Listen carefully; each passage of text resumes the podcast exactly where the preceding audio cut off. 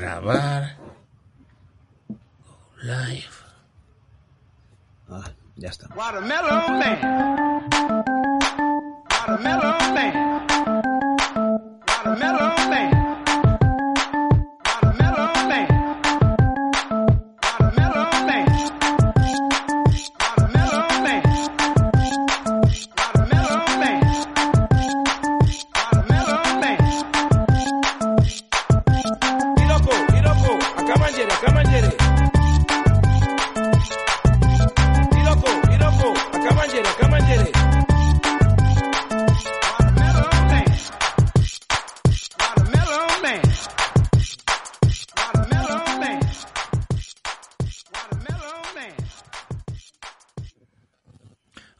Soy Mayón y hoy, 24 de febrero de 2021, os traemos el capítulo 145 de los Hangouts de Wintables.info. Hoy traemos una lista de temas variados que esperemos que os sean de interés. Y para comentarlos tenemos aquí a algunos de los sospechosos habituales. Eh, buenas, buenas noches, Samuel. Hola, buenas. Aquí esperando a ver qué a ver qué hablamos. Pues muy bien. Buenas noches, Moisés. Eh, ¿Estás silenciado? No se te oyen, ¿eh?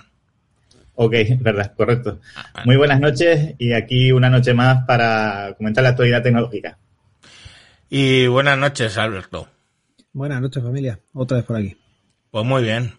Bueno, pues vamos a ver qué, qué, qué, qué hemos grabado los que hemos grabado, lo que habéis, los que habéis grabado en sospechosos habituales estos 15 días. Eh, pues han ido dos. Eh, Samuel, ¿tú has, gra- has grabado algo? Eh, no, el podcast está por salir.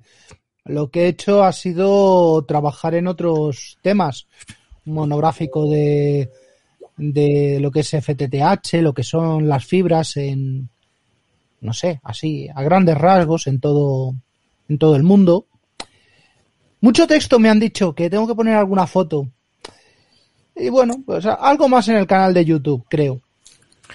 Bienvenido Ángel Barrado Roche, que dice que buenas noches, la primera vez que os escucho en directo, creo. Pues si querés, buenas noches. Y buenas noches también a David Torres, que anda por ahí. Y Moisés no has grabado, pero sí, el que, el que ha grabado seguro, seguro es Papa Friki. He Cuéntanos. grabado. He grabado. Ahí he estado contando lo que he tenido con correos y los Citypack, que es, to- todavía no, no me aclaro muy bien de lo que ha pasado, pero bueno, yo creo que no se, no se aclaran ni ellos, Ni ellos, efectivamente. ni ellos, que casi es lo peor, pero bueno. Es, es que lo del, lo del rollo este de, de los City Pack, yo te dije que eso tenía, pero vamos, que lo que sí que tenía claro es que el paquete estaba en el City Pack. Ellos te han dicho que no, pero ya te digo yo que estaba. Lo que pasa es que bueno, son así. Son, son así. Yo he tenido hasta que he decidido dejar de usarlos y ahora solo uso los, los cajetines estos de Amazon cuando tengo que usar algún cajetín. Y, pff, yo qué sé, es lo que hay. Oye, pre- pregunta rápida con el cajetín de Amazon. ¿Te desbloquea con el código de barras o tienes que meter el número? Porque yo no consigo que me desbloquee con el código de barras. Siempre me toca meter el, el El- número. es que el código de barras, el válido es el que te llega por un email. Y yo con eso sí que he desbloqueado alguna vez. Pues o mi móvil, el cristal templado, impide que se vea bien o algo, pero siempre al final tengo que meter eh, el código a mano. Joder, pues vaya, por suele ser un chorizo curioso.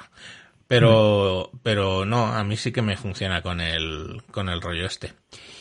Eh, bueno, otra cosa, antes de seguir adelante, hoy estamos, eh, bueno, luego lo, lo cuento. Em, en fin, que lo de siempre os digo, que podéis escuchar eh, sospechosos habituales, pues en Evox, en Spotify, en iTunes o Apple Podcast o como se llama esta semana y en Google Podcast y en un montón de otros sitios que lo han agregado sin que lo haya agregado yo. Y si no, pues en vuestro podcast favorito con el feed https eh, dos puntos barra barra so- sospechosos. Joder, ya me habéis quitado. feed, joder, ban feedpress.me barra sospechosos habituales. Fíjate, es que pone Antonio, buenas. Ahora te veo más relajado, Javier, jaja. Y ya ahí se me ha ido la pinza, porque además sé de qué está hablando. Y no soy yo. Está hablando de otro. Y bueno, tenemos por aquí también a Andrés Ramos, buenas noches. Bueno, vamos a... Vamos al... Vamos al turrón. Como veis, hay algo un poco distinto hoy, que es que estamos transmitiendo por Restream.io en vez de por StreamYard. Se nota porque allí tenéis un logo que pone Restream en vez de el patito de StreamYard. Eh, bueno, pues eh, lo hemos probado ayer, eh, funciona bien, tiene alguna cosilla más interesante, como por ejemplo yo puedo reordenar aquí a la gente de, distintas formas y marearles un poco. Tiene alguna cosita más, pero es muy, muy parecido. Si vamos a diferencias, eh, tiene también la cuenta gratuita, ¿vale? Y la cuenta gratuita lo que tiene es hasta 6, exactamente igual que Stringers. 6, no podemos quitar ese logo, no podemos cambiar algunas cosillas. Lo que sí que tiene Restream, que es como lo que nació, porque esto del Live Studio es relativamente nuevo, lo que tiene Restream es que lo podemos mandar a más de un de un sitio. Entonces, por ejemplo, yo hoy, aparte de, lógicamente, emitir nuestro audio en el Discord, que lo tenéis ahí, si lo queréis escuchar solo en audio, pues por ejemplo está de Geekcow, que está escuchándolo en directo, ¿vale? Por Stringer, eh, por Stringer, por Discord, que lo tenéis ahí abajo, pero lo estoy emitiendo también por mi página de Facebook, en Facebook Live, ¿vale? Entonces ahí tenéis ese chorizo Francisco Javier.fernández-tejedor.9, pues si estáis en Facebook lo podéis ver. Aparentemente hasta desde Facebook podéis mandar los los mensajitos si, si queréis eh, para contestar y o sea pues eh, el eh, lo diré el chat vale de hecho hay también cositas curiosas como por ejemplo podemos poner el chat en directo aquí y si vais metiendo cosas pues van apareciendo aquí. No salen los mensajes antiguos que ya habéis puesto porque ha habido bastantes mensajes pero todo lo que pongáis mientras yo tengo esto aquí en la ventana pues va saliendo aquí directamente sin que yo tenga que seleccionar como hago lo de po poner eh, los mensajes que habéis puesto, ¿no? Pues por ejemplo, el último eh, ha sido el de Papa Friki, pues le das y sale ahí, ¿vale? Lo puedo poner. Pero sin necesidad de eso van a ir saliendo aquí, pode podemos poner esto para que vaya saliendo aquí a la eh, izquierda, bueno, de la pantalla. Pues veis, ahí tenéis por ejemplo el mensaje de Antonio, muy original, probando 1, 2, 3, pues sí, probando, funciona, ya lo ves. Y... ¿Qué peligro tiene esto? ¿Qué peligro? Bueno, yo, yo qué sé, lo podemos de vez en cuando, por yo qué sé. Mira, oh, qué bonito, dice David Torres. Bueno, pues lo vais viendo ahí, está curioso, además es grandecito que se lee. ¿Qué más cosas podemos hacer? Bueno, lógicamente eh, compartir pantalla en un momento dado, pues ahí lo tenéis y podemos compartir la pantalla de varias formas. Eh, y como os digo, lo bueno es que estamos emitiendo por YouTube y estamos emitiendo por Facebook Live los dos a la vez. Oye, pues es un, es una cosita que, que se puede, que se puede hacer. Y ahora, si hablamos de precios, como ya os digo, esta es la gratuita, ¿vale?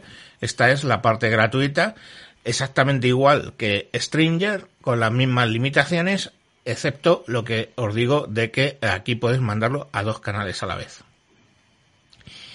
Pero, eh, vamos a los precios de Pagano. La versión de Pagano que ya te mete a, a 10 personas, ¿vale? Y puedes mandar simultáneamente a dos canales de YouTube y alguna cosa más. En, en Restream está costando, tiene un lag de la leche. eh, esta pantalla de chat. Pues sí, no te digo que no. Vale, entonces, eh, el coste de la licencia ya siguiente son 16 eh, euros frente a los 20 euros que cuesta este StreamYard. Entonces, bueno, ahí tienes un ahorrín, ¿vale? Ahorrín de eh, 4 de 4 euros, que bueno, ricos son porque son al mes. Y, está bien. La estética pues cambia un poquito, me, me gusta por la variedad, ¿vale? Pero bueno, pues de momento funciona muy bien. Ayer hicimos una prueba, está el, el vídeo en el canal de YouTube de WinTablet, ¿ok? Eh, ya sabéis, eh, www.youtube.com barra WinTabletInfo, todo junto. No, sí, WinTabletInfo. Ahí en el canal tenéis un vídeo que hicimos ayer de la prueba Y aparte de, bueno, pues probar aquí esto y que explicamos y mostré cómo es funciona el Live Studio para que lo vierais lo compartimos y todo este rollo, eh, está luego Juan Luis contando unos temas de Data Analysis con una herramienta que está genial y hemos contado cómo hacemos y cómo gestionamos nuestros eh, directos con el guion, qué herramienta tenemos para los guiones y todo esto y cómo lo, lo orquestamos. Entonces ese vídeo lo tenéis de ayer y puede resultaros entretenido también si lo queréis ver. Mm. Sí, eh, por ejemplo, Jorge Lama habla de la plantilla de Coda mola mucho. Es una plantilla que, que creó Juan Luis para, además la ha puesto pública para los podcasters, podéis entrar y, y bueno, pues, por eso. Dice David Torres, es, es un poco estilo canonical, es por el color del, del salvapantalla ratosa del background. Tengo, puedo seleccionar otros. Pero sí, esto le da un look a, a Ubuntu curioso. sí, exacto, dice David Torres. Parece el escritorio de Ubuntu. Correcto, total. Bueno, pues... Una cosilla. Sí, dígame. Eh, para la gente que estamos participando, que tiene Restream frente a, a Stringer, por ejemplo, es el chat privado, que lo vimos ayer y, y sí que es útil porque a veces en el otro lado no te das cuenta de, del chat privado y en este está bastante curioso porque es Sí, porque un poco invasivo, es tipo pop-up y la parte interna nuestra se ve, se ve bien. Pues bueno, ya os digo que es desde ahora yo creo que va a ser o por una temporada o por variar la herramienta que vamos a, a utilizar para, para los directos. Tiene Vale, la otra cosa que he visto también en la parte de, de usuarios es que aquí está mucho más currado el, el menú de configuración de, ¿cómo se llama esto? De, de las, donde eliges las fuentes, eh, la cámara, la entrada, la salida. Y es que tengo que mirarlo a ver qué es lo que hace para meter cancelación de eco y, suspens- y suspensión de ruido. Porque todavía no he pillado cómo lo hace. Debe hacer algo arriba en, en servidores, porque en máquina sí es verdad que carga un poquito más que el cliente de, ¿cómo se llama esto? De StreamYard, pero, pero poquito. Ayer hicimos todo el directo en un Chromebox que, bueno, pues tengo aquí recién comprado. Ahí tenéis un Acer Chromebox eh, CI, eh, no, CXI3. Y, y vamos, el, el Chromebook ni se calentó. O sea que sí, seguramente cargue algo más, pero bueno, no, no, no nada catastrófico. Bueno, vamos a, hablar de otro tema que es la presunta muerte de Stadia. Esto ya se ha quedado un poco, un poco viejo, pero bueno, eh, la cuestión es que al final eh, Google sacó una nota de, de prensa, ¿vale? Sobre Stadia y eh, la gente o la entendió mal o no lo sé, o es que tienen mucho interés en entender mal las cosas de Google Stadia.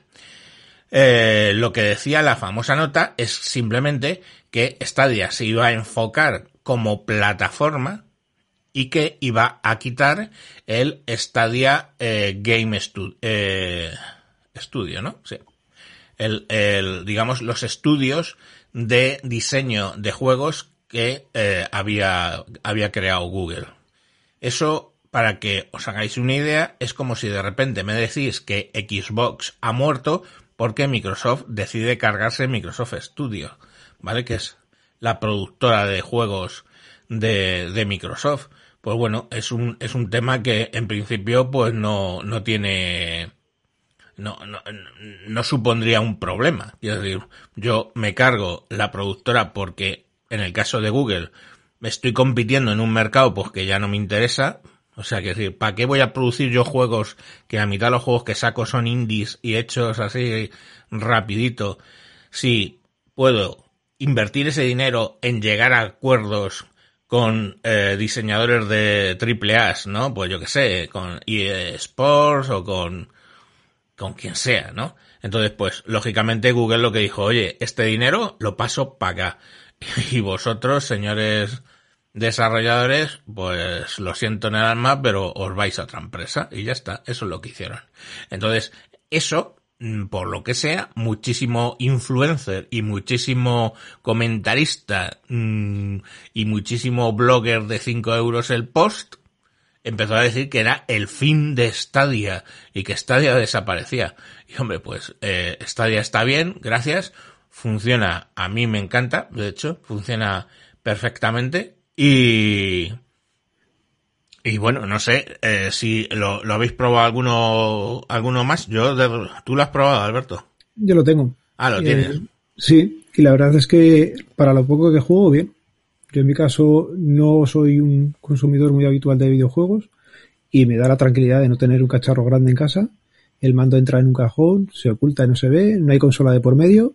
El Chromecast Ultra está detrás de la tele, con lo cual la parienta no se queja. Y lo que es el tema de juegos, a mí más que de sobra. En su día pillé el Cyberpunk, la oferta, con, con el Google Chromecast este y, y el mando y cogí otro juego con el dinero que nos daban, nos daban 10 euros ahí de descuento, de motos, coches y tal, y para los niños, para mí, perfecto. Pues yo he comprado, yo, yo he comprado varios juegos, ¿eh? Ya me compré dos de Lara Croft, de los de, de los tradicionales de 3D. De hecho, era un juego que ya tenía comprado para la Xbox, eh, pero bueno, que así lo juego ahí. Y, y me compré el Cyberpunk, el, el Cyberpunk. Y el Cyberpunk, la verdad, es que en Stadia funciona aceptablemente. Lógicamente, bueno, pues que hay alguna vez que te hace un glitch o cielos. Pero bien, pues ahí estoy con la historia. Y a lo que más juego, curiosamente, es al Sniper, al, al Sniper, la versión 4, que es ahí de, de, en la Segunda Guerra Mundial. Y bueno, estoy ahí un poco viciado con el sniper. Ahora, en el momento que saquen un Battlefield o un Call of Duty, pues ya, se acabó para mí todo el resto de los juegos. Porque está, me dice Antonio, ah, Antonio es Antonio. Antonio es Antonio. Buenas noches, Antonio, que solo Antonio no te ponía. Dice, ahora te toca comprar el Maiden, el Madden eh, 2021. Eh, pues sí, eh, ese es uno que está en la lista de, de querer comprar y, y también hay algún otro que, que me ha llamado la atención. Pero bueno, como hay tanto, tengo tan poco tiempo para jugar y hay tantos juegos pagando la Pro, ¿vale? Porque yo pago el Pro. Pagando el Pro tienes tantos juegos que la verdad se ha dicho es que eh, me pasa lo que con la Xbox. Pago el Xbox Live y entonces me van regalando juegos y la verdad es que compro poquísimos. Compro exactamente el juego puntual que quiero. Ahora, por ejemplo, va a salir el FIFA 21, si no ha salido ya, pues ese me va a tocar sí o sí, porque claro, los críos son todos de FIFA bueno, digo críos, uno de 16 y el otro de 26. O sea, pero son unos viciados del FIFA de tres pares de pelotas. Así que bueno, me tocará. Pero yo, Yo sí mi- que. No sé, sí, Alberto. Estoy así, yo, yo en mi caso no pago el Pro, pero la disfrutamos igual. La tele no es 4K, con lo cual se ve a 1024 y sin problemas. Y los juegos, ya digo, con los que tenemos y eso, de nuestra parte, sin problemas. Dice, se te nota. Antonio dice, se te notan las ganas de coser a Sachs a, Ma- a Mahomes. Pues sí, como le hicieron en la Super Bowl. Go Backs. Tengo la gorra ahí arriba. No quiero ponérmela porque ya es, ya es mucho rayo. Decías Entonces- tú antes también lo de que querían matar a Stadia. No sé también que como Google tiene una lista de asesinatos bastante grande, Sí. cualquier movimiento que, que no, que, o sea, que requiera pensar un poquito realmente qué es lo que están haciendo o intentando hacer, la gente ahí dice clic fácil de matan a Stadia. Claro, tienen, tienen, es que tienen mal, tienen, tienen a- mal, mal ante- males antecedentes. Voy a poner una nota discordante. Yo no creo que sea, desde, bueno, no es ni mucho menos la muerte de Stadia, eso es evidente, pero desde luego tampoco creo que sea una buena noticia o un simple cambio de estrategia. Esto significa que la ambición que tenía Google para con Stadia ha bajado a la mitad o menos, porque eh, la compra de estudios y los desarrollos propios ahora mismo son el pilar fundamental tanto de Sony como de Microsoft eh, a la hora de hacer su el, el próximo modelo de negocio de las consolas, que es crear los Netflix de videojuegos. Y para eso tienes que invertir una gran cantidad de dinero en exclusivas que hagan que la gente se tire antes de tu servicio que cualquier otro si vas a ver las mismas cosas en los mismos, en los mismos chismes, ¿no? Tienes que tener ahí eh, Eh. exclusivas. Amazon eh, está como Stadia, con su también está también eh, poniendo millonadas de dinero en sus estudios. Cancelaron el juego que estaban haciendo, pero han dicho que van a seguir invirtiendo. Google se ha bajado básicamente porque entrar a competir ahí cuesta tanto dinero que han dicho, pues para eso no me meto en este sector de la manera en que me iba a meter y, y lo han dejado, pues lo van a intentar dejar eso como una especie pues de videoclub de, de videojuegos, una cosa un poquito más pues estándar pero, no pero no puntero para competir con los demás porque no van a poder sin desarrollo propio. Pero te digo una cosa. Eh... Es que eso, el Game Pass, es que el Game Pass le, va, le da un baño. En cuanto lo saquen al, en, catálogo es que le da un baño. Vale, va, vamos por partes. Primero, sí. eh, temas de los exclusivos. Eh, Sony ya se ha peado del burro y está empezando a sacar versiones para PC de los juegos exclusivos. O sea, eso me da como un pasito para atrás de, de María. Y, eh, Pero no está sacando todos sus juegos en exclusivo, está sacando algunos, para enganchar a la gente a sus franquicias y que se suscriban al Play Live de, al, al Stadia de, de, Sony o que se compren la, la Play. Sí, Pero bueno, lo de sacar los desarrollos propios en PC no se considera si los, si lo sacaran para Xbox, otro, otro gallo cantaba. Ya, bueno. Eh, bueno, hablando del Game Pass, pues eh, Berto Books nos dice, eh, bueno, pues que puede jugar en la nube también. Eh, yo, sí, yo cuando, a ver, yo cuando tomé la decisión de comprar Stadia y pagar Stadia, pagar los 10 euros del Pro, eh, fue en base de que yo tengo la Xbox ya muy antigua. Y entonces eh, la alternativa era decir, bueno, pues cojo el Game Pass y juego, eh, puedo jugar en remoto, con, pero es que no, no le veo mucho sentido, ¿vale? Porque al final es, juego en, en la nube. Ok, juego en la nube es porque estoy jugando en el PC, pongamos por caso, o en el teléfono. Pero es que eso no es lo que me gustó de Stadia. Lo que me gustó de Stadia es lo que ha dicho Alberto, que es todo lo que tengo es un mando. Que lo tengo aquí, ¿no? Esto, en la consola. Esto en la consola. Y más nada.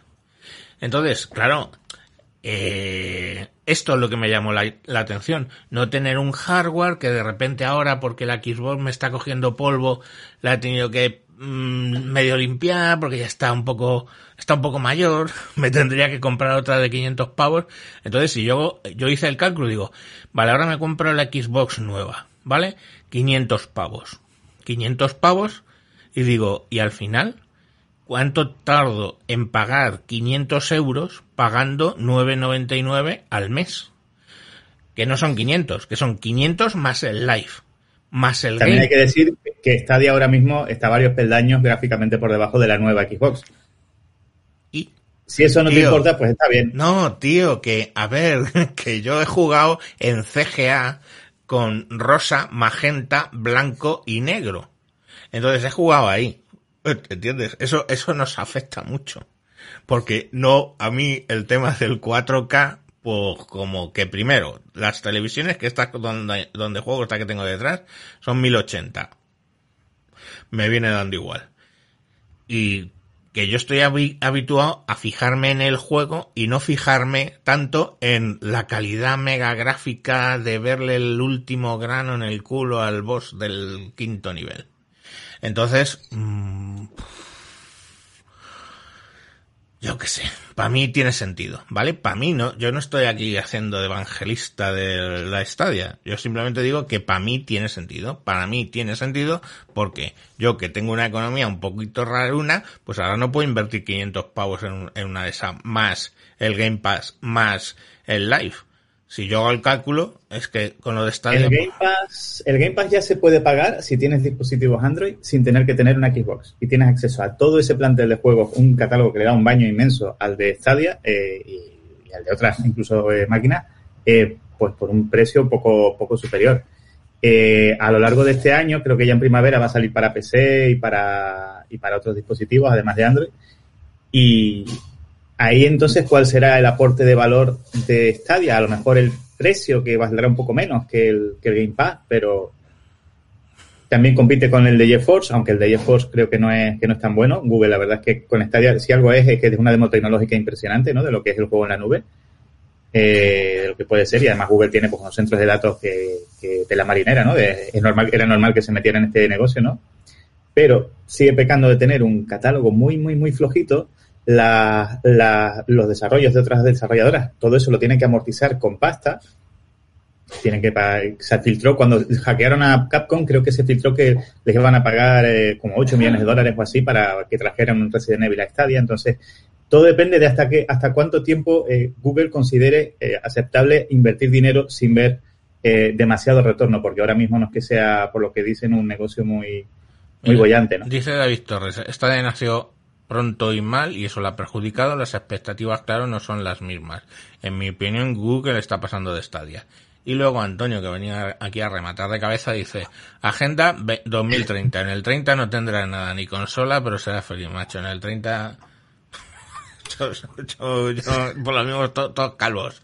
Pero os voy a decir otro, otro tema. Quiero decir, vale, a ver, que no, esto no es un matrimonio, tío, es que yo pago No, mes claro. a mes. El mes que diga, hasta aquí pago Stadia, cojo y empiezo a pagar el gameplay ese que voy a poder jugar, pongamos por caso, en el PC, que perfectamente el PC le doy salida a la misma televisión y estoy jugando, y ya está. Eso es lo bueno. Es como que, oye, yo estoy pagando Netflix mes a mes, oye, me harto de Netflix y ahora voy y contrato HBO, o sea, eh, perdón, HBO, y eh, me harto de HBO y, y sigo con, con Amazon Prime. Eso es lo bueno. Pero si tú tienes una consola, hierro, una cajita, Xbox, y te aburres de eso, ¿qué haces?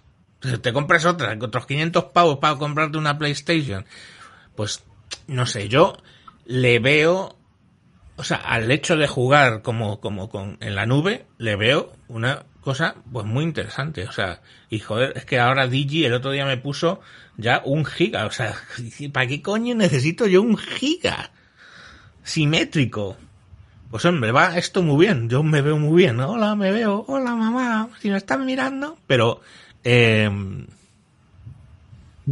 ¿para qué? es que un giga. Pues imaginaos cómo van los juegos. Y encima, con el router de Google, le digo que priorice sobre cualquier otro tipo de tráfico Stadia. Con lo cual ya me da igual lo que estén haciendo los críos en los ordenadores, es que mi jueguito de Stadia va a ir pam pam pam. Genial. Entonces, no sé, yo le veo mucho sentido a jugar en la nube para, a lo mejor, eh, mi caso particular, que yo no soy un, hard gamer de estos ahí, joder, esto. Yo creo que es el futuro. Lo que pasa que también es verdad que Stadia, para el tiempo que lleva funcionando, creo que ha avanzado muy, muy lento. Creo que sigue siendo un producto de estos de Google tipo Labs, de algo que está ahí para ver si funciona o no funciona y en cualquier momento, pataplaca. No sé. Dice Lo veo todavía muy prematuro. Berto Books. Y los juegos comprados, perdón, los juegos comprados, si tú compras un juego, aunque te des de baja del Pro, tú puedes seguir jugándolo. Lo vas a tener ahí. Es más, todos los juegos que hayas captado con Pro, tú dejas de pagar Pro 4 o 5 meses, cuando vuelves a pagar el Pro, vuelves a tener todos tus juegos en los mismos puntos y todo este rollo. Eh, que creo que lo guardan no sé cuánto tiempo. Mucho tiempo. Eh, entonces, pues, eh, los juegos comprados, lo que el juego, el Cyberpunk, por ejemplo, si yo mañana me quito de pagar Pro, sigo jugando, sigo jugando a, a eso. Entonces, bueno, no sé, yo a mí creo que, que me gusta la, la, la opción esta. Y, y si la pregunta era los juegos comprados, pues, eh, al respecto de que deja la plataforma o eso, pues, directamente, pues lo mismo te puede pasar con la Xbox. O sea, de repente un juego que funcionaba en la Xbox, sacan la Xbox 18.000 y ya no te soportan el juego que pagaste. Pues, chico, qué cosas. Bueno, no sé si queréis comentar algo más del tema o pasamos al siguiente percal que nos lo va a contar, que nos lo va a contar Samuel. Samuel, cuéntanos de esto Sí, de... que he estado, he estado muy calladito, muy, muy calladito. Ah, bueno, perdón, si querías hablar. No, sé. No, no, no, no, no, no, es que, mm, mira, pre- precisamente porque no juego, pero todo esto ya lo hemos vivido y se llamaba, tengo una bonita Super NES que le valen los, perdón, em, ¿cómo se llamaba la competencia? La de Sega. Mega Drive. Tengo los bonitos cartuchos de la Mega Drive que le van a valer a la Saturn, que le van a valer a... Y una mierda. Ya, bueno, pero que eso no sé. En ¿Vale? fin, y los de NES no valían para luego Super NES y no valían para Nintendo 64. Mira, ahí Microsoft está haciendo un muy buen trabajo. Ahora mismo, yo en la Xbox nueva que la tengo, puedo jugar a juegos de la anterior, la Xbox One, de la anterior, la Xbox 360 que salió en 2005 y de la anterior, la primera Xbox que salió en 2001.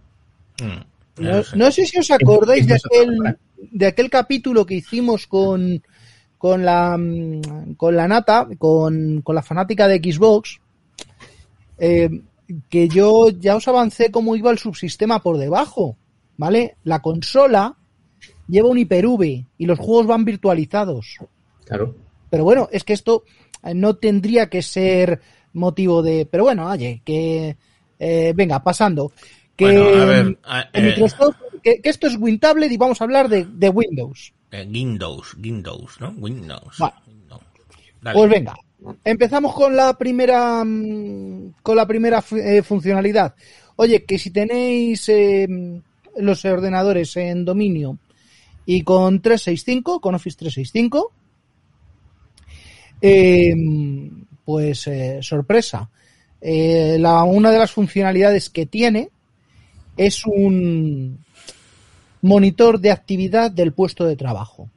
¿Vale? Esta funcionalidad se llama, a ver, aquí la tengo. Es que me lo he estado viendo eh, porque es que no me lo podía creer. Workplace Intelligence Microsoft Graph. Bien. Eh, ¿En qué se basa esto? Bueno, si conocéis Google Analytics, mm, más o menos es lo mismo. Google Analytics para una web es un JavaScript, tú pulsas, te analiza el, el comportamiento, cuánto tiempo has, tardado en pulsar un clic, si, has si te has ido, si no has ido. Vale. Eh, para aplicaciones, que también lo hay para eh, Analytics para, para APKs, para aplicaciones móviles, hace lo mismo, pero un poquito más. Se te muestra eh, cuánto tiempo avanzas, retrocedes y tal. Bueno, esto es ya a lo bruto, pero lo defiende Microsoft como diciendo esto es eh, lo mismo que veníamos haciendo con, a ver, ¿cómo se llamaban las funcionalidades, funcionalidades anteriores? Eh, My Analytics, eh, si tenéis 365, estoy seguro que todos habéis recibido un correo de estos motivacionales diciendo, ¿Qué se llama? ¿De column? ¿perdón? Dime. No sé. Sí, porque no. Ha, ha dicho algo, pero no lo he entendido. ¿Sí, una voz? Moisés, ¿Dije yo algo? sí, Creemos que sí. Ah, que no lo he entendido. Vale. está Pues una no broma. recuerdo. Pues no, no creo que no he dicho nada, pero vale. Bueno, pues eso. Eh, My Analytics eh, lo que hace al principio de la semana es decir, eh, bueno, te mando un correo motivacional diciendo, esta semana es la semana de la conectividad. Has hecho contacto con no sé cuántas personas, eh, has usado el correo tantas horas, has estado reunido tantas horas. Vale. Yo tenía 0, no sé si llegaba a 0,5 horas de uso de correo y de reuniones y demás. ¿Por qué? Porque básicamente no todo el trabajo, no toda la productividad de alguien eh, se basa en el uso del correo y en las reuniones, por mucho que con el teletrabajo nos lo quieran vender así, ¿vale? Porque mi trabajo es mucho más de pantallitas negras y comandos de eso de, de magia negra, y a ver si nos sale la inteligencia artificial diciendo que hemos dicho mucho lo de cosa de color, pero bueno, eh, pantallitas, pantallitas verdes con fósforo, con fósforo naranja, venga. Eh, bueno, pues eso, que esta funcionalidad mm, viene a sumarse a lo que es el Delve, cosa que nunca entendí, nu- nunca supe cómo funcionaba, el My Analytics, que era lo de los correos, y esto, ¿qué es lo que hace? Pues es analizar el comportamiento que hay dentro de las aplicaciones y también dentro del sistema operativo. ¿Vale? Quizás, quizás, quizás, eh, no sé si os habéis leído el artículo, eh, dice que, mm, que puede ser ilegal en ciertos, en ciertos países. ¿Vale?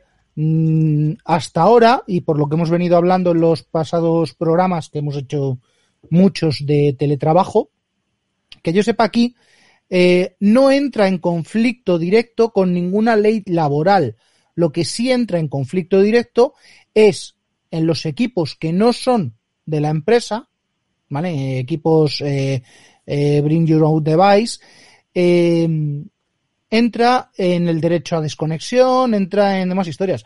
Pero yo sigo pensando, digo, joder, si tengo que poner yo mi propio equipo para trabajar, me lo van a maquetar y demás, eh, pues mira, a lo mejor eh, me convendría que eh, seguir trabajando con la castaña y que mi y que mi eh, mi productividad se vea ligada a esa castaña que me han dado y no al eh, mega ordenador de 2.000 pavos con gráfica minera que me acabo de comprar. No sé mm, si, si, me, si me pilláis, si me seguís. Más o menos. Yo te, te iba a preguntar, esa- esas métricas que dices, ¿a quién se las reportan? ¿Te las reportan a ti con una cosa semanal que has dicho antes o se las dan a la empresa para que las analice? Se las dan a la empresa para, para análisis. Y lo que tiene es que te compara con la media de, eh, de tus compañeros.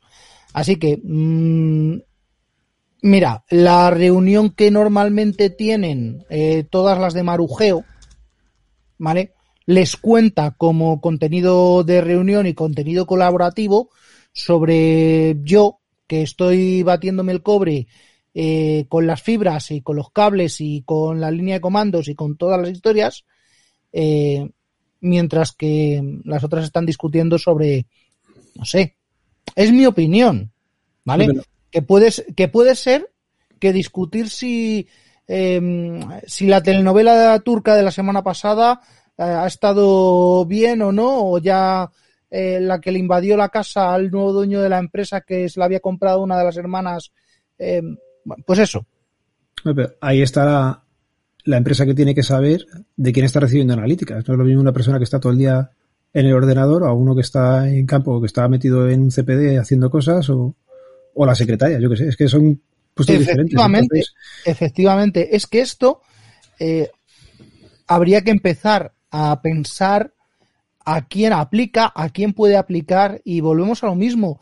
No es lo mismo eh, eh, los administrativos que están eh, haciendo cosas que los comerciales que están tal, que el preventa que está buscando información, que el técnico, que el jefe de proyecto, que el líder de desarrollo, por, pues, por, por diversos motivos. y lo Por que, cierto, también afecta, afecta, ya he dicho, al sistema operativo, a todas las aplicaciones de Microsoft.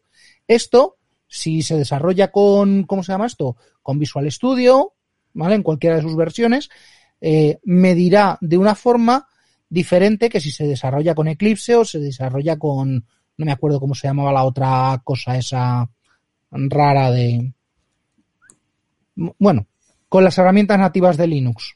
Y los que tenemos Office 2000 y Office 2003, estamos, no tenemos problema, ¿no? 2003, 2003 primero está fuera de soporte y seguro eh, que eso no tiene nada que ver.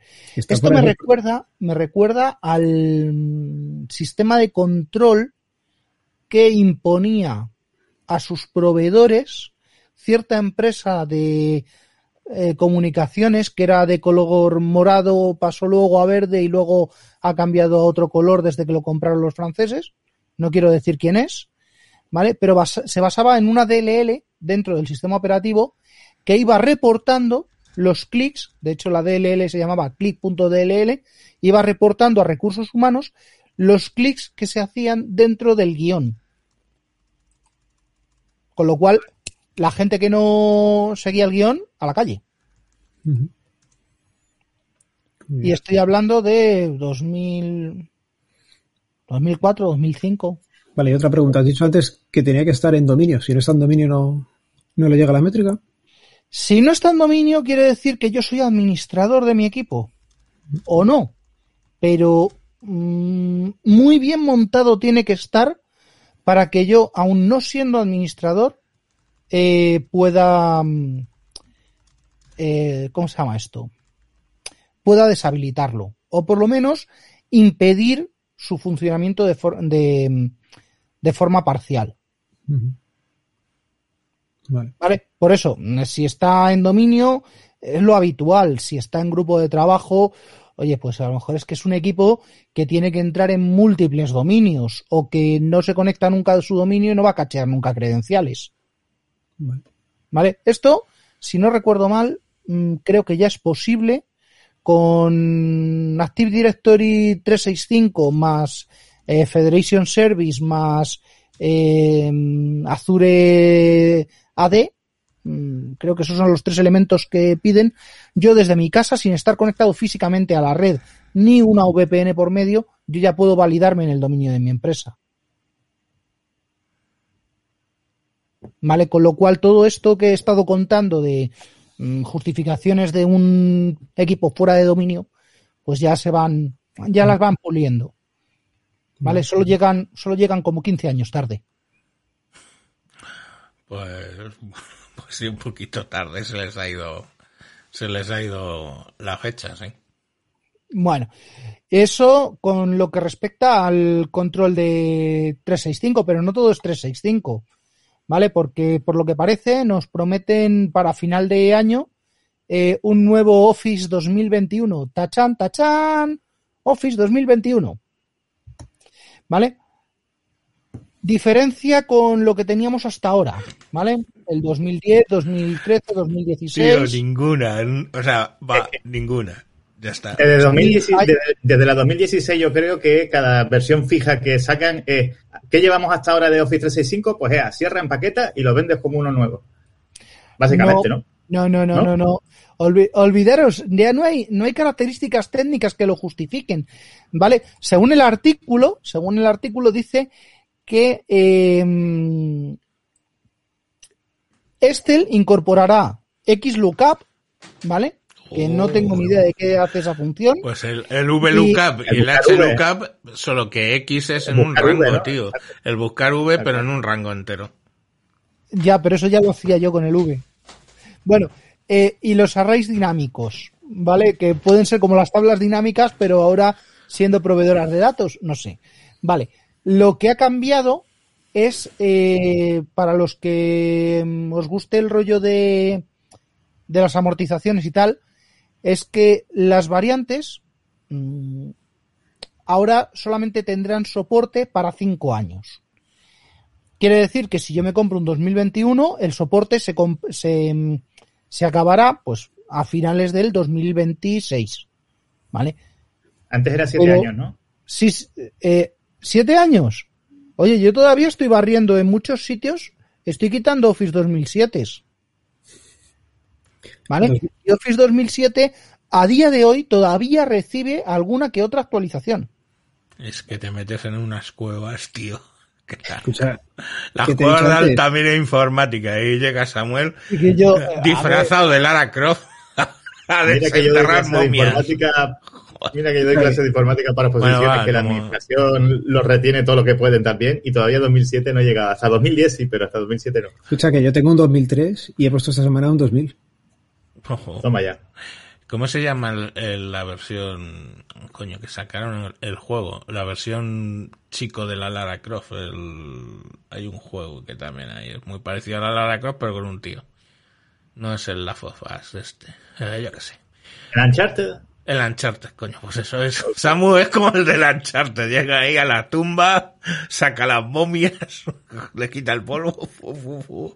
Eh, sí, bueno, eso me encantaba hacerlo con los NTs.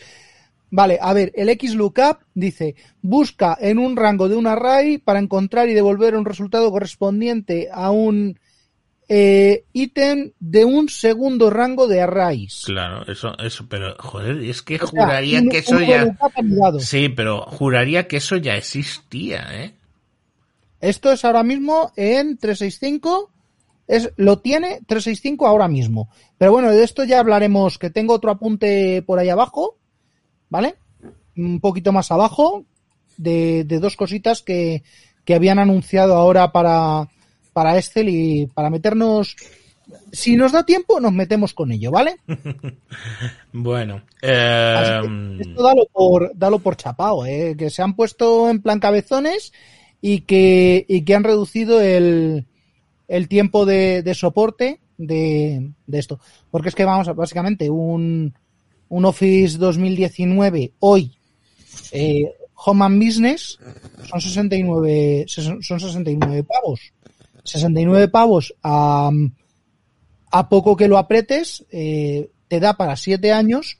Intenta amorti- amortizarlo eso con la barata de, con un E1, por ejemplo. Hombre, no puede, no llega. Y un E1 no tiene Office en escritorio, no tiene Office completo. Así que, pues eso. Bueno, eh, vamos a otro tema. Pues vamos a otro tema.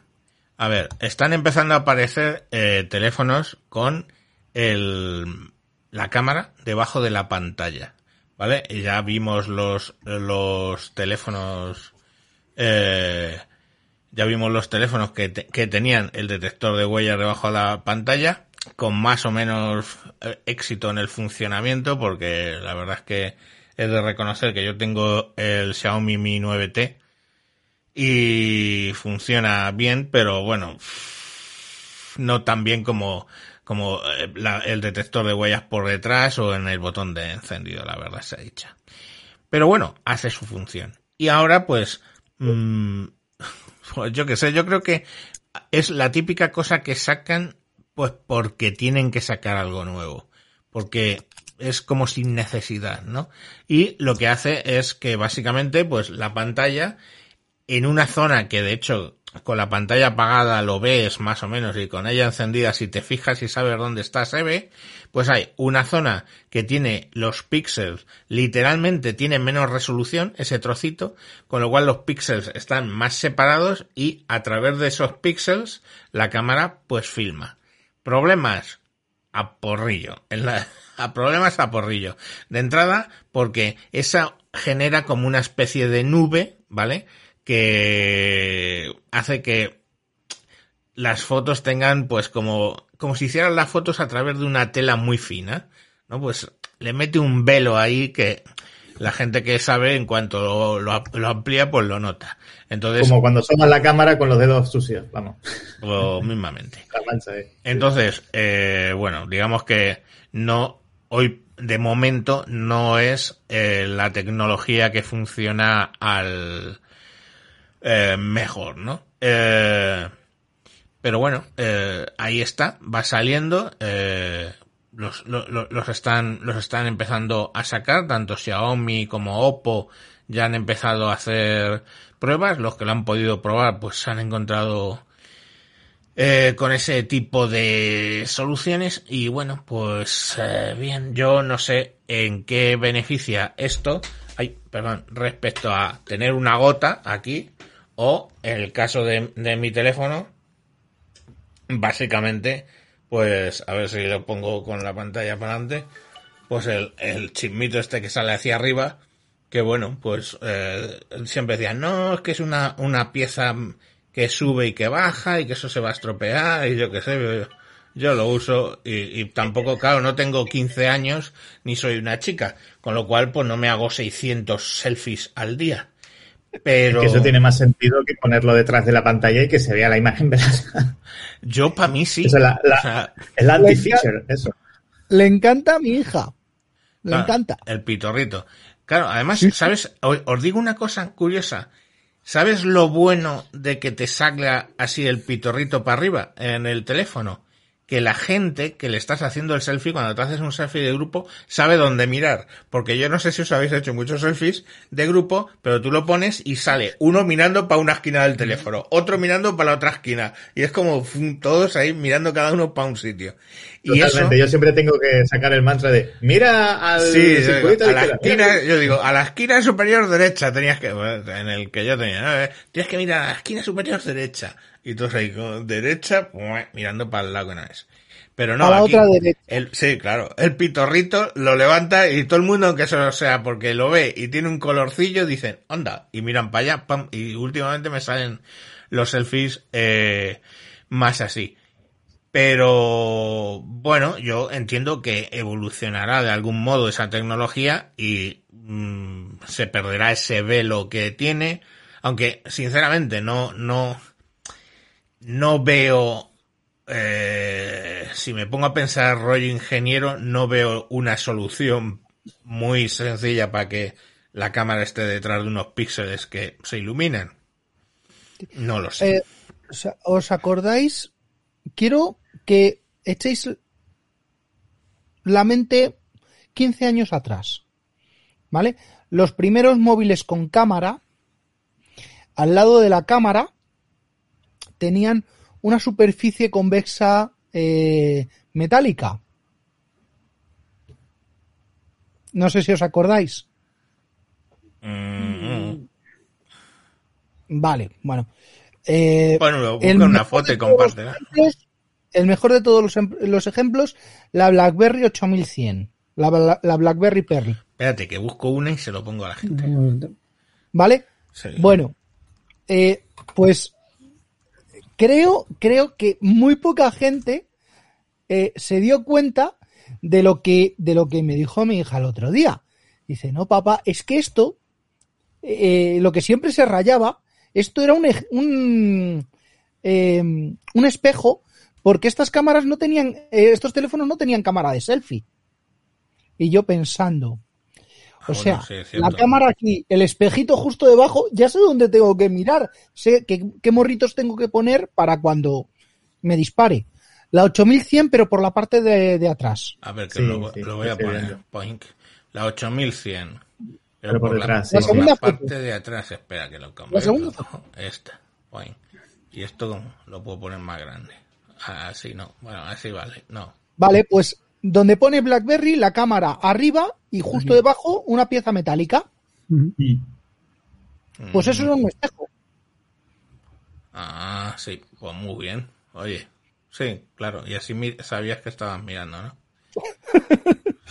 O sea, que mm, vamos a ver, eh, soluciones hay eh, que no las hubiéramos usado en su época es porque, bueno, oye, Es que no, so- no, no lo sé. No, somos, En- no somos de selfies. En aquella época no hacíamos tanto eso de los selfies, la verdad, no lo sé.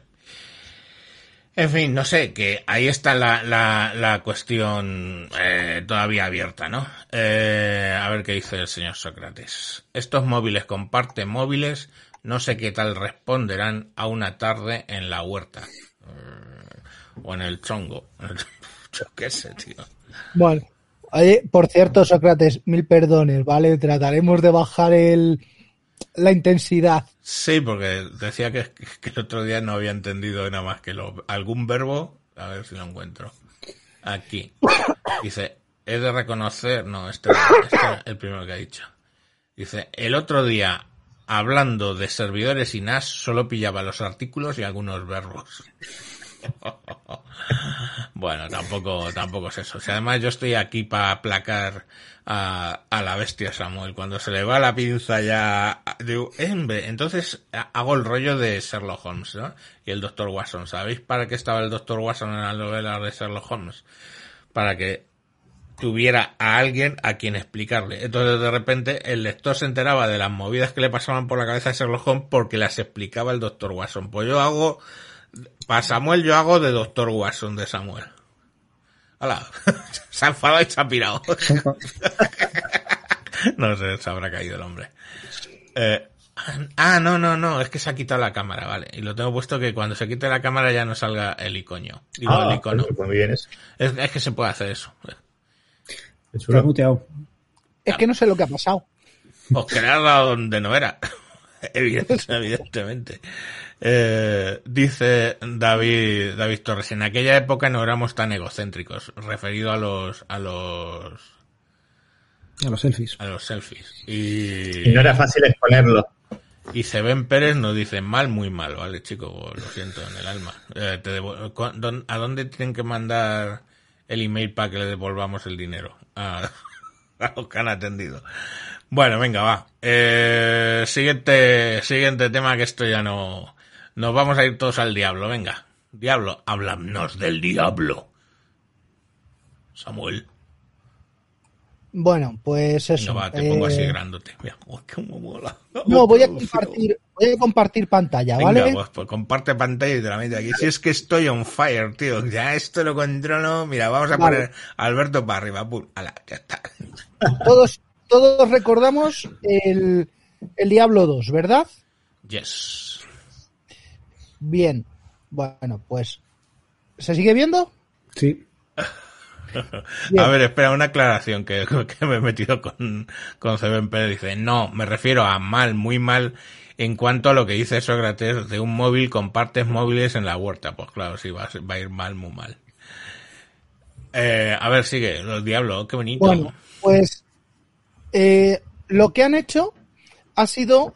eh, se han planteado remasterizar el Diablo 2 y el Diablo 2 eh, Lord of Destruction, ¿vale? Al que le he dedicado muchísimas horas. Y el producto va a quedar tal Joder, se te, se te- La parte de la izquierda, la parte que veis aquí a la izquierda, eh, perdón, es el vídeo original, la, eh, el gráfico original. Lo de la derecha va a ser el remasterizado, ¿vale? Ahí Bárbaro dando, dan- ¿vale? Y aquí, pues, menos todo, mucho más refinado. Y lo mejor de todo. Oye, ahora soy, perdona un momento, Samuel, soy el único que, XP que oye Samuel atascándose. Yo también lo digo mal. Se, nota que, se nota que no tiene Digi. Tío, Samuel, el, tu PC no es, capaz, no es capaz de compartir esta ventana mientras tú estás hablando, nen. Hola. No, es que se le ha quedado un poco tieso todo. Pues No se te oye. No, es que se le ha quedado. Ti- Tienes un tema de ancho de banda. Hola. Se ha quedado Ahora. tieso. Bueno, espera, si quieres lo comparto yo y tú me dices para arriba o para abajo, así un poco primitivo. ¿Cuál era, el de Diablo 2 o el enlace de Blizzard? De Blizzard. Los dos te llevan a lo mismo, Diablo 2. Vale, venga, va. Espérate, que lo comparto yo. Y. Eh, Que se ve ahí. eh, bueno, el poder es que de aquí- Digi. Es que aquí no dice un pimiento. Ah, que, que ponga mi, mi, mi Claro. edad. Que espera, espera, que tengo que, me está pidiendo la edad. Ahora, ahora lo pongo, un segundo. Eh, de- que vas. Ay, sí, claro, es que yo, yo he entrado, he entrado con la cuenta, perdón. Venga, pues sí, esto enviar. Aquí estoy sin la cuenta. Espera, lo voy a, a compartir. Dejar de compartir. Compartir. Ay, pestaña. Diablo Resurrected. Esto. Era lo que estaban mostrando. Y bien, que... A ver, ¿dónde estás? Que no te veo. Venga, pues sigue contando lo que estabas Vale, contando. Tú Tira vienes un poquito para abajo, que va, espera. ¿vale? Sí. Más para abajo. Palabra de vagabundo oscuro. Gráficos resucitados. Ah, esto, vale. Vale. Puedes elegir, por ejemplo, un poquito más arriba tienes para cambiar la cinemática, la de, bueno, el gameplay. Tienes para cambiar ahí a los barracones, al cementerio. Barracones. Cementerio. Vale. Uh, como mola. Vale, y lo de la parte izquierda, o sea, lo que es bo- bonito es. Lo- la parte izquierda, la parte izquierda donde ha salido el chorro, el rayo, Sí. es lo viejo. ¿Vale? Es como se ve ahora mismo. La parte de la derecha, si, si tú lo desplazas totalmente hacia la izquierda, verás cómo queda nuevo. Así queda nuevo. Oye, pues. Se nota, se nota. Llámame raro, pero me gusta más el antiguo. No sé. Y a mí, No sé, es mí- que tiene el toque ese retro que me gusta a mí en los videojuegos, ¿no? A Porque ver. soy, yo soy retro. Retro, Vale. retarder soy un poco. Ja- eh, Javier, el, el juego tiene 26 años. Jo- Joder. No sé, yo 53. eh. Se, se emitió, perdón, salió en el 96 y la ampliación salió en el 2000. ¿Vale? Es que estamos hablando de un juego que ya es antiguo. Ya es antiguo, era muy tope cuando, cuando salió, pero esto se jugaba en eh, Pentium, Pentium 2, Pentium MMX Pentium 2, Madre mía. Pues sí. a lo mejor con 64 de RAM. ¿Vale? Bueno, pues esto yo, para poder jugarlo hoy, lo tengo que jugar en una máquina virtual porque no hay forma de echar a andar estos binarios en un Windows 10. ¿Vale? El- Lo tengo en una máquina. La remasterización, ¿qué es lo que nos va a aportar? Aparte de los gráficos, que ya me encargaré yo de hacer que los gráficos vayan a, a menos, porque eso se va a consumir tranquilamente una, una 960 o, o una, no sé, o una, una R7 de, de AMD se lo va a comer, ¿vale? Esos gráficos nuevos. Eh, bueno, lo que me va a... eh, Postal 2, ¿será Portal 2? Bueno, no lo sé. Bueno, lo que nos va a dejar es poder jugar a esto de nuevo en máquinas nuevas. Y a la vez han anunciado, junto a eso, han anunciado el Diablo 4. ¿Vale? En el Diablo 4 todavía no hay eh, grandes eh, historias. Lo único que he podido leer mm, que tenga algo de sentido, ¿vale? Es que han creado un nuevo diablo, que es la madre de los diablos, a Lilith, en el santuario. Y, bueno, pues eso, que no sé si es porque hay que seguir el, el hilo y también ahora hay que poner a, a, una, a una heroína a luchar contra la mala, eh, porque ya tener a un bárbaro o a un paladín no es, eh, no es suficiente.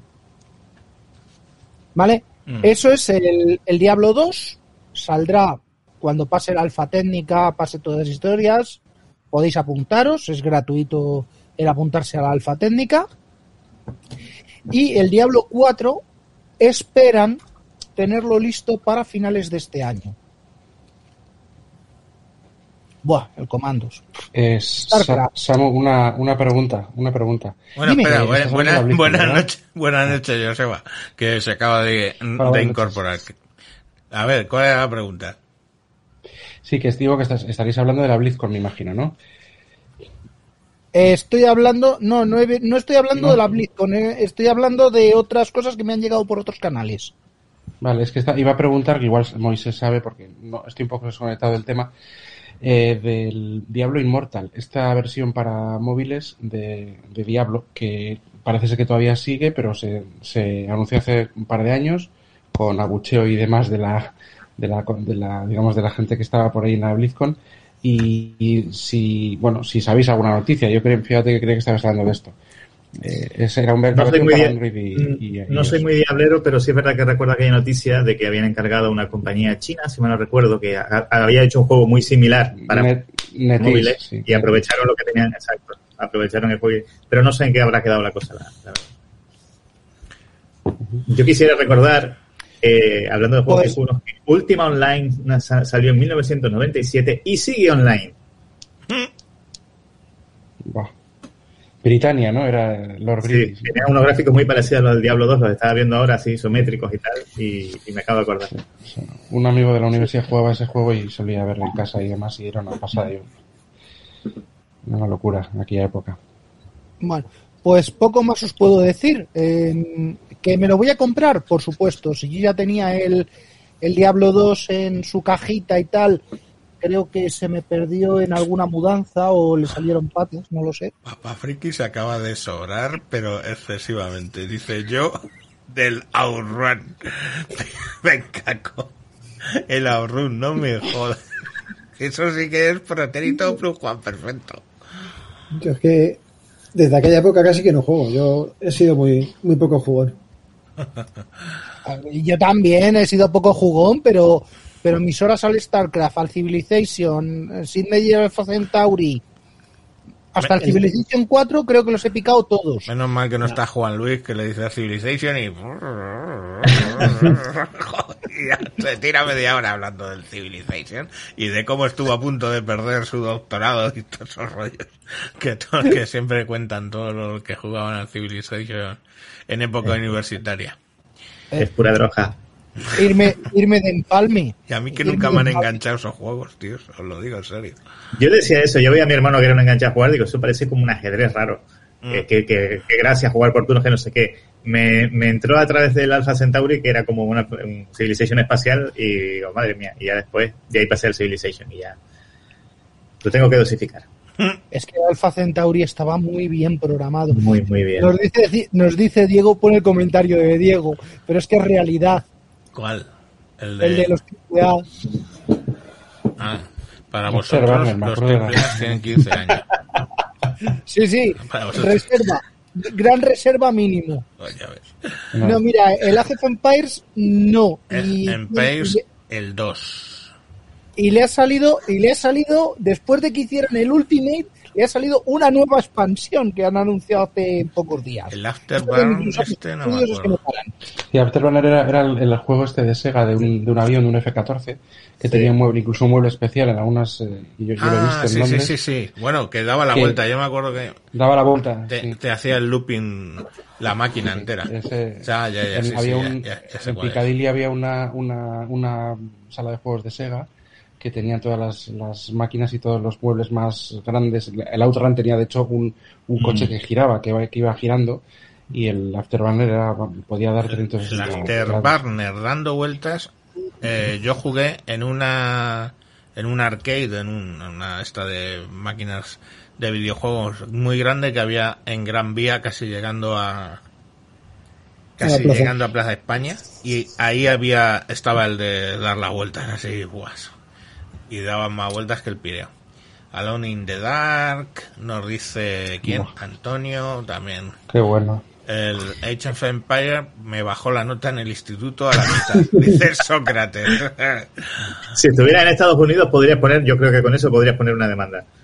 Una demanda, eso que están ahora de moda.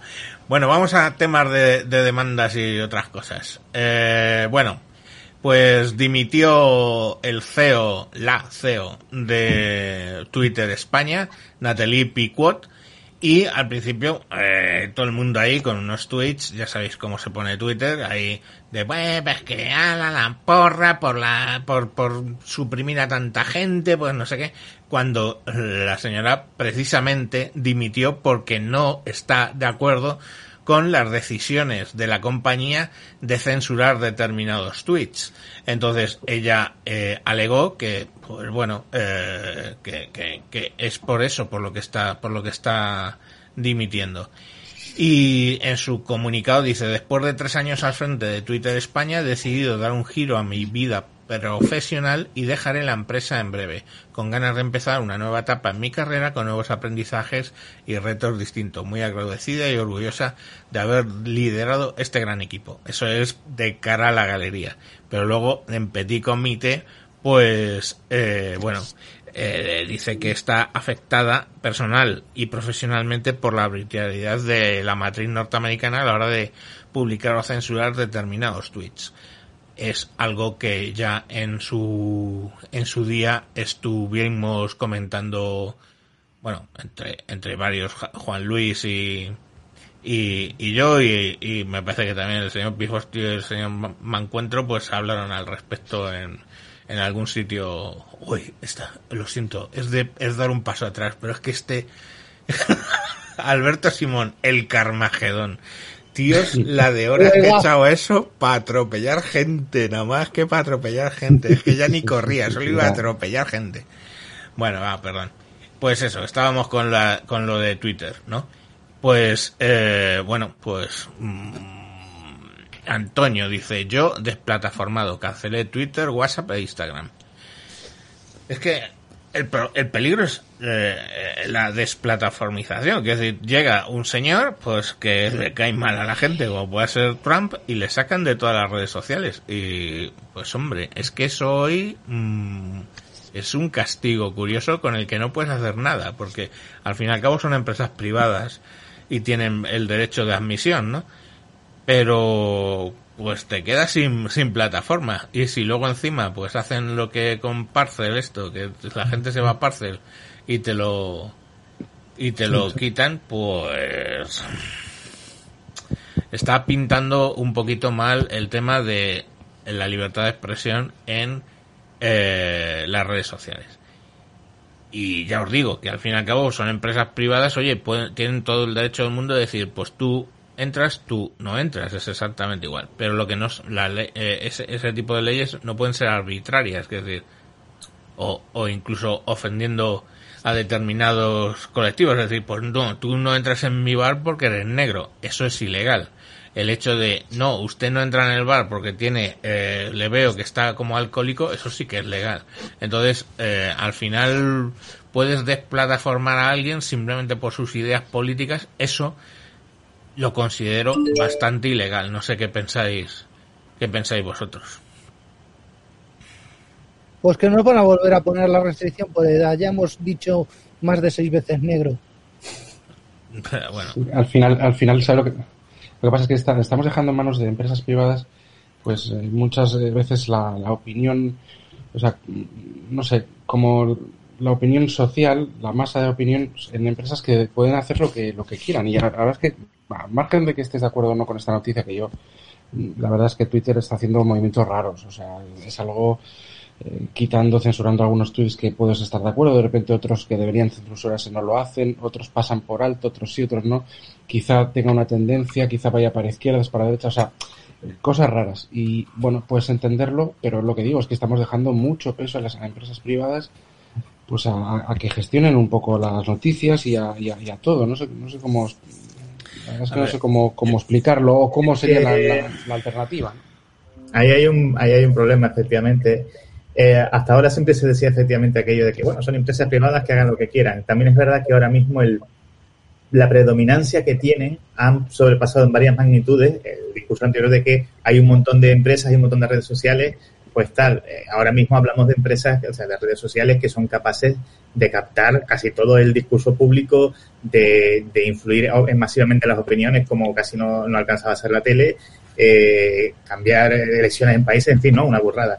Y eso ya es más problemático. Estas compañías preferirían no tener que moderar, pero por otro lado se en el papel de que tienen que hacerlo. Es verdad que en la ley le- se ha cuidado de no hacerles culpables de los contenidos nocivos que se pongan ahí, en principio, pero es que aún así, comercialmente, la imagen de sus propios productos, de como redes sociales, sufre con, eh, con, con contenido, con contenidos chungos. O sea que por H o por B van a tener que, que, que meter, que meter mano y en realidad, pues eso es lo que no. En fin, eh, hay- ahí hay, un, ahí hay una paradoja a la que no le veo en principio mucha, mucha solución. Es que es si no borraran, si, si borran, borrarán arbitrariamente, eh, porque al final eh, no sé si se puede hilar eh, tan fino. Y el tema del contenido chungo, que lo hay en todas las redes sociales, eh, es que si no lo si, lo, si lo dejan en plan Parler o cosas de estas, yo no quito nada o casi nada, eh, eso comercialmente a ellos les va a perjudicar. Que se jodan, diríamos, pero entiendo que ellos no quieran eso. Con lo cual, eh, es que lo que creo que falla es el propio modelo de red social masiva centralizada.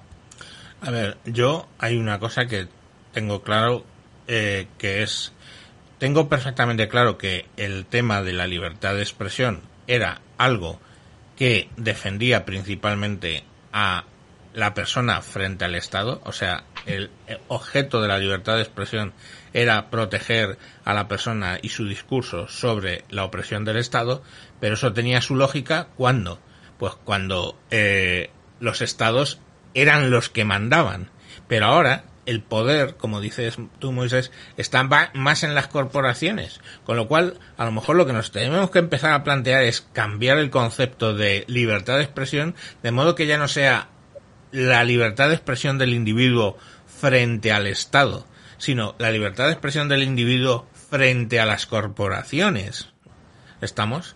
Entonces, eh, y, y- y que no lleguemos al modelo, que no lleguemos al modelo de aplicando lo que decías de la privacidad, que sueles decir Javier de la privacidad, de, de la libertad de expresión murió en los 2000 no sé qué y, En los y no 20. hicimos nada al respecto. Sí. Cuidado, cuidado con esto. Sí, eso, eso, eso está ahí y es, y es posiblemente que el Javier de 2040 esté diciendo esa frase. Eh, miedo me daría. Pero sí, sí, está muy bien tirada esa piedra. Sí. La solución puede pasar por eh, aplicar a estas compañías lo mismo, Joder, lo mismo que aplican ellos. Por ejemplo, mm, no estaba mal tirada la piedra que quería tirarle Trump a Facebook y a Twitter, diciéndoles que, eh, oye, eh, que ahora sois un medio. Eh, eh, per- perdona una cosa, Samuel, es que estoy un poco. Este, Joseba, lo que tienes detrás es un aire acondicionado soplándote en el micrófono. Uh, ahora te has quedado ahí. Darlo. Eh, sí, porque es que mete, me- mete mucho ruido, tío. Te, te he probado a silenciar un segundito y mete un ruido curioso. Eh, perdona, Samuel, que te he interrumpido, estabas diciendo. Bueno, que es eh, eso, que puede provocar mm, declararles que son mm, medios, medios de comunicación, puede provocar dos, eh, dos cosas. La primera es mm, un efecto rebote, diciendo, ahora soy medio, ahora solamente habla lo que, los que yo diga que hablan. Con lo cual, la gente se va de najas, ¿vale? Se van a Parler, se van a, a Signal, se van a donde sea, Pues no o se van a, a- a- a las redes estas eh, eh, libres de fundamentalistas del software libre, me encantan. Ahí aprendo un montón de cosas, pero claro, es la República Independiente del Software Libre y no puedes decir nada de Microsoft. Allá, Pero bueno, volvemos a lo mismo. Eh, Joseba, eh, mira, cuando vayas a hablar simplemente desmuteate, es que metes muchísimo ruido, de verdad. Eh, y no, y no Vale. era, no era el aire, simplemente cuando quieras decir algo te desmuteas y, y hablas. Eh, a ver, ¿qué dice por aquí Sócrates? Lo malo es que las redes sociales tienen más capacidad de dirigir gente de lo que han tenido nunca los estados. Bueno, no estoy muy de acuerdo con, con Los el estados- El los absolutismo, el estados estado pero... Pero vamos, que Vale. sí tienen un poder ahora mismo eh, que no les controlan. Y encima, eh, los organismos no reaccionan con las leyes que tienen en contra de ese tipo de cosas. Porque, eh, a ver, la compra de WhatsApp por parte de Facebook la autorizó el Congreso de los Estados Unidos y la autorizó la Unión Europea. Y la autorizaron sabiendo que lo que pasaba. Y autorizaron la compra de Instagram. Y la autorizaron. Entonces, joder, es que los monstruos los están creando los estados, teniendo las leyes en la mano que podrían utilizarlas para evitar que se, monten esos eh, conglomerados que permiten al final la deplataformización de, de alguien. Sí.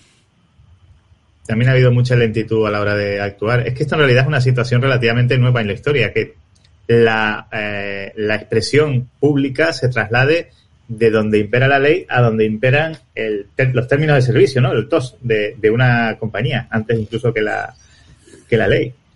Y, y bueno, eh, creo que estamos aprendiendo sobre la marcha también.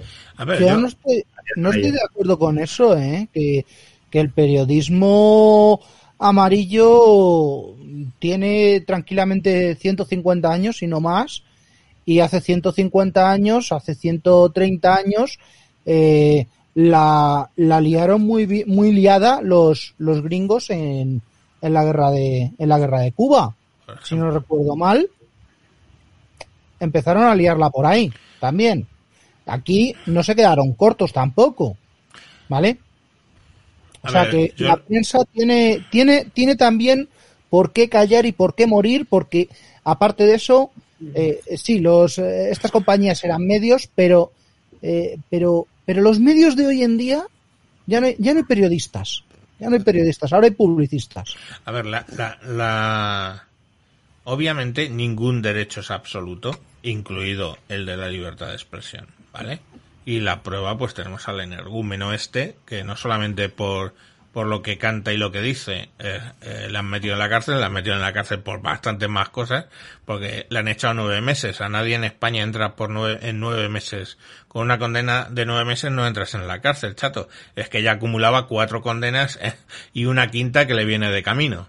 Entonces, pues claro, al final, que si tienes varias condenas, sobre todo alguna de más de dos años, pues directamente catacrán que te van a caer. Pero, mm, pero por eso digo que la libertad no es absoluta. La libertad de expresión no es absoluta. Pero lo que sí que hay es que quién limita, quién limita la libertad de expresión. Y la libertad de expresión la limita un juez. O sea, sé, como ha pasado con el caso del Hansel este. Dice, oye, este está ejerciendo su libertad de expresión pidiendo matar a las eh, infantas que son miembros de la familia real, que son las hijas del jefe del Estado de este país, y un juez determina que eso eh, excede la capacidad de, o sea, eh, eh, su derecho a la libertad de expresión y ha caído en un delito. O hace un enaltecimiento del terrorismo y eso un juez previa denuncia determina, o, o cuando es la fiscalía de oficio, determina que se ha cometido un, un delito. Entonces, eh, no hay que inventar hay un sistema nuevo, ¿no? Tienes los jueces. O sea, a mí me publican unos tweets que me parecen eh, ofensivos eh, eh, de una determinada manera, yo pongo una denuncia, un juez coge y, y, y, lo- y los, los hace retirar, como se hacía con las páginas web. Lo que pasa es que con el tweet todo va más rápido. Y a lo mejor el problema no es, eh, no es ese, sino que la justicia es lenta. Pero, bueno, ahí está, ahí está el tema, no sé. Espera, espera. Un segundito. Ya está remuteado, dale. Pues, vale, que digo que yo, yo siempre he dicho que no es tanto, me da igual que sea Trump o, o, o, o- que sea, o derecha o izquierda. A mí, si por una serie de, de tweets, mensajes en cualquier red social, pues vas a, vas a hacer como, es- como este rapero con sus canciones, vas a provocar ciertos actos, como los famosos estos de enero del capítulo y demás, y, bueno, y, eres un peligro, eh, y pues yo entiendo que esa red social eh, pues quiera limitar tu altavoz. ¿no? Eso lo puedo entender. El, el problema está en que la justicia, y eso lo he dicho ya un- en algún podcast y demás, la justicia pues no tiene una, no está articulada para, para actuar con la rapidez que desgraciadamente sí pueden actuar las propias redes sociales, porque le un botón y se acabó, ¿no? Entonces, pero lo que no significa que no tengan razón. O sea, pueden tener razón. Pero, Lo a ver, es que nadie les cuestiona que paren unos tweets de delitos flagrantes. Yo que sé, imaginaros. Unos tweets que publican fotos de niños pequeños de tema sexual, de pedofilia. Hostia, au- yo, vamos, automáticamente eso es un delito flagrante y en delito flagrante pues pueden actuar. Pero cuando ya hablamos de eh, sopesar unas opiniones, pongamos por caso, ya eso es ot- harina de otro costal. Eso no es un delito flagrante. Eso es, tiene que intervenir ahí un juez. Esa es mi opinión, ¿eh?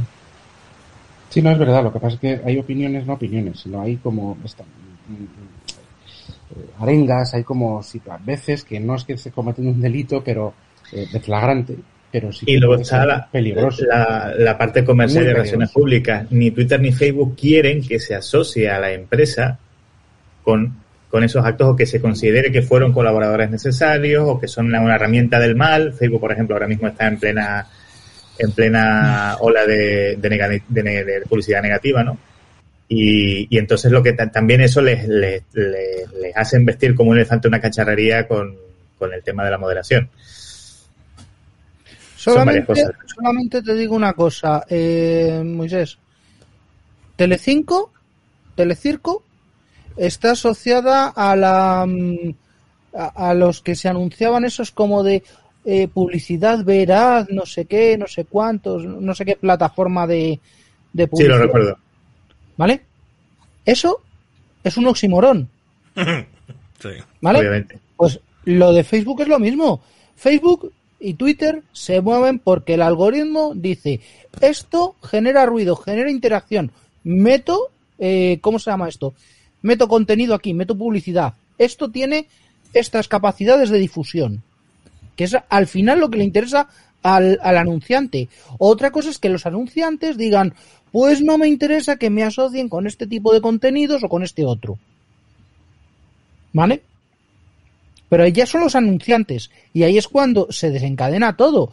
Dice, es que los anunciantes por este tipo de contenidos me están eh, mm, me están retirando publicidad. Pues entro con el mecanismo de censura y castigo a los que están generando ese tipo de contenido. Yo lo veo así. No, por supuesto, por supuesto. Eso también, claro. Al final, eh, el dinero a donde se mueve manda, ¿no? Es que estamos hablando efectivamente de, de, de- de compañías privadas y así funciona. Eso también, claro. Vale. Eh, solo una cosita del chat. Eh, Sócrates, eh, yo recuerdo de mm, un grupo llamado Krag, mm, ¿vale? Lo puedes buscar, una canción llamada Señora Azul.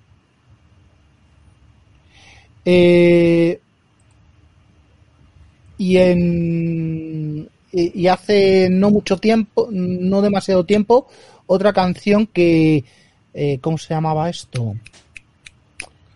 Eh, eh, lo de militar no me cuadra, ¿eh? Ya, ya, es que va, por, eso estaba diciendo Bueno, what. lo de atrapados en azul del ¿Se de referirá a otro- Internet? Sí, yo creo que sí. Dice Sí, David. Torres. Facebook es una herramienta del mal, tanto como en que en principio fue un proyecto militar. Facebook Vale, no. ARPANET, sí. Entiendo que está hablando de Internet. Arpanet. Es que Fe- Arpanet, Facebook no, sí, Facebook- Facebook era para ver tetas. ¿Sabes? Por eso. Básicamente. Para valorar a tías, o sea. Sí, sí, sí. O sea que no, pero bueno. Pero vamos, yo entiendo que se ha equivocado que se refiere a Internet, que sí, claro. Internet es el mal porque era una eh, tem- tema bélico, pues eso es posible. Eh, mira, Joaquín dice, esto sí que es delito, Bárcenas, la púnica, bla, bla, bla, 60.000 euros para despegar. Pues sí, sí está claro, joder, pero... Este dice que es mentira. Bueno, sí, a ¿Quién mí dudar de se, este? ha- se ha verdeado, ¿no? Si es que a mí... O sea, lo que dice- o sea, el y tú más no es un argumento, chicos. O sea, si este tipo ha hecho algo malo, pues lo suyo es que esté en la cárcel. Y el Bárcenas, pues que esté en, siga en la cárcel. Y si estaba metido el, el fulano de tal, pues que esté en la cárcel. Pero es, eh, que, que comparar delitos es mala, mala, mala idea. Eh, Samuel, Por- te- Perdón, por último, por sesionar el tema este de las redes sociales, una Sí. cosa que no se ha comentado es que también una cosa preocupante es que, por último, cada vez más parte ciudadana, estamos hasta ahora siempre hablando de las empresas y los desarrolladores, parte ciudadana también está empezando a cogerle el gustillo a ser partícipe de la censura de estas herramientas, a pedirla para otros, no a indignarse porque las usen, sino a pedirla para otros, como los niños en el recreo, que dice, profe, profe, mira lo que está haciendo ese, y el otro del ese también se va a vengar la próxima vez y también va a intentar de la moderación para que para que castigan a los otros. E- Eso es lo también lo que es preocupante, que se está empezando a esperar de esas compañías que actúen así. Mira, dice David Torres. No, no, me refiero a Facebook. Ya os buscaré cómo se llamaba el proyecto. Bueno, ok, pero no sé yo. es complicado, ¿eh? Porque lo de Facebook estaba para lo que estaba. Todos hemos visto la película, hemos leído el libro, la biografía y todo ese rollo. Y, eh, en fin, eh, viene de donde viene. Samu, eh, tres minutos. ¿Quieres un- una de las dos? Me dices. Nada, las, las guardamos y, Vale. y si me dejas, eh, doy el anuncio. Venga, es verdad que tenías que anunciar algo, carajo. Bueno, vamos a ver. Eh, se me ha pasado por la cabeza, ¿vale? Básicamente porque hablándolo por, por grupos de grupos de Twitter, grupos de perdón, grupos de Telegram, eh, un par de contactos más eh, fuera por otros canales. Bueno, pues que resulta que, que la parte de virtualización, los hipervisores, hay a mucha gente que le suena que le suena chino cuando se les saca del Hyper-V o de VMware. Entonces, se me ha ocurrido contactar con ciertos administradores, gente de Sen, gente de KVM, de Beehive, de, de todos los hipervisores que hay en el mercado, de todo lo que conozco que sirve para generar máquinas virtuales, y empezar una serie de charlas, coloquio, ¿vale? Con un formato parecido a este WinTablet, nos conectamos, emitimos por YouTube y digo, ah, bueno, pues venga, hoy vamos a hablar de este hipervisor. ¿Qué es? ¿De dónde sale? ¿Qué hace? Eh, vamos a compararlo con, con algo, quién lo utiliza. Eh, oye, ¿te gusta? ¿Lo cambiarías? No, sí. ¿Estás a gusto? Sí. ¿Hay trabajo de esto? Bien, perfecto. No pretendo que sean eh, charlas sumamente técnicas. No pretendo que sea una masterclass, por ejemplo, de cómo se maneja Hyper-V en, a nivel Grand Data Center, con System Center y con no sé qué, o, o cómo se utilizaría una cloud híbrida con, con VMware más el data center de AWS. No, no pretendo que sea eso. No sería tan a un nivel tan básico como cojo este micro PC que tengo aquí encima, le instalo SX o cojo una Raspberry, le instalo SX y trasteo con ella, ¿vale? Que eso mm, vamos a asumir que ya cualquiera, por lo menos, eh, sabe instalarse un VMware Player, un VirtualBox, sabe lo que es una máquina virtual, un dispositivo virtual, ¿vale? Y vamos a ir un poquito más allá, ¿vale? Lo que pasa es que si eh, lo hago yo solo, voy a ir a un ritmo, si de esta forma puedo Antonio lo de no me lo de no me no por favor. Dice Antonio, una de Genome Boxes, Samuel, que creo que te encanta. O sea, eso va con, con carga. intentaré localizar a alguien que lo utilice lo prometo vale igual que igual que intentaré localizar a alguien que utilice eh, KVM a pelo.